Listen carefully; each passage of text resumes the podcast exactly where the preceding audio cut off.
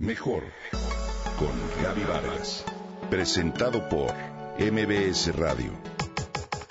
Comunicación, imagen, familia, mente, cuerpo, espíritu. Mejor con Gaby Vargas.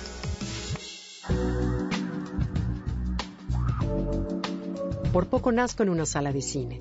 El 11 de noviembre de 1928 mi padre y mi madre asistían a una función de la película La Bohème, adaptación de la ópera de Puccini, que era adaptación de la novela de Murger, que ahora llegaba en imágenes mudas a este cine tropical, el cine Belisario J. Porras de Panamá, con bastante retraso.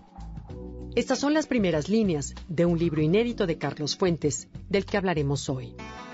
Imaginar es crear, pero asistir al ritual del cine, al menos para este personaje de la literatura, consistía en concretar los sueños, desde los más inocentes hasta los más carnales. La voluptuosidad en mujeres de cabellera platinada, cuyos ojos enigmáticos asomaban una iniciativa, acercarse al mundo de la pantalla, ser la piel de la imaginación, ser el deseo consumado. Tortuoso placer. ¿Podría alguien padecerlo y gozarlo con la misma intensidad que este autor? Yo creo que no al menos no en el grado en que lo expresa Carlos Fuentes en su obra póstuma Pantallas de Plata. Publicado por Alfaguara, este libro reúne, como si de un film se tratara, los elementos necesarios para llevar al espectador ante la pantalla.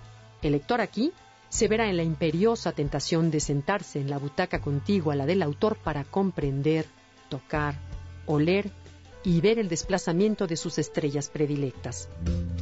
Es una obra que lo mismo aborda las relaciones edípicas entre gángsters y sus madres, los lastimeros directores que no conciben al cine como una escandalosa vía para la superficialidad, la anarquía exquisita del gordo y el flaco y la verborrea de Groucho Marx.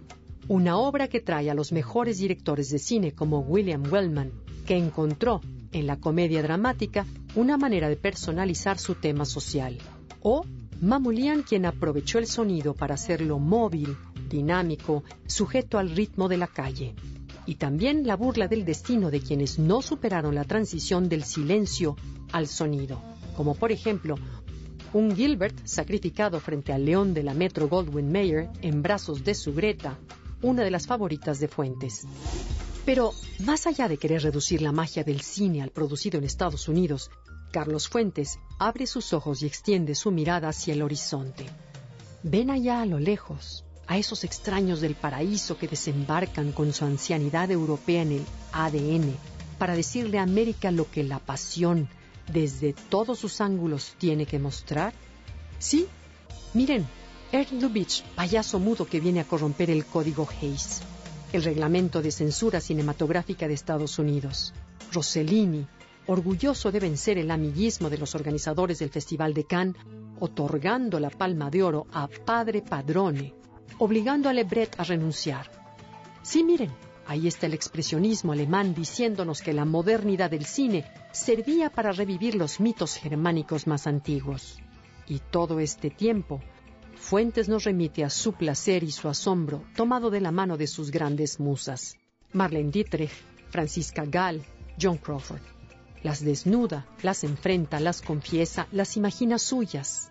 Las viste de films, las vuelve a vestir de gracia, una muy suya, muy seductora, que de tan personal no tiene escapatoria más que mostrarse ante nosotros.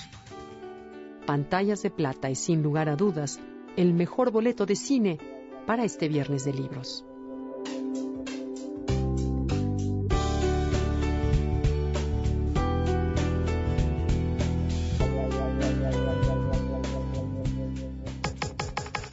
Comenta y comparte a través de Twitter.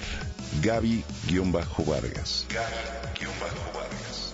Mejor con Gaby Vargas. Presentado por MBS Radio.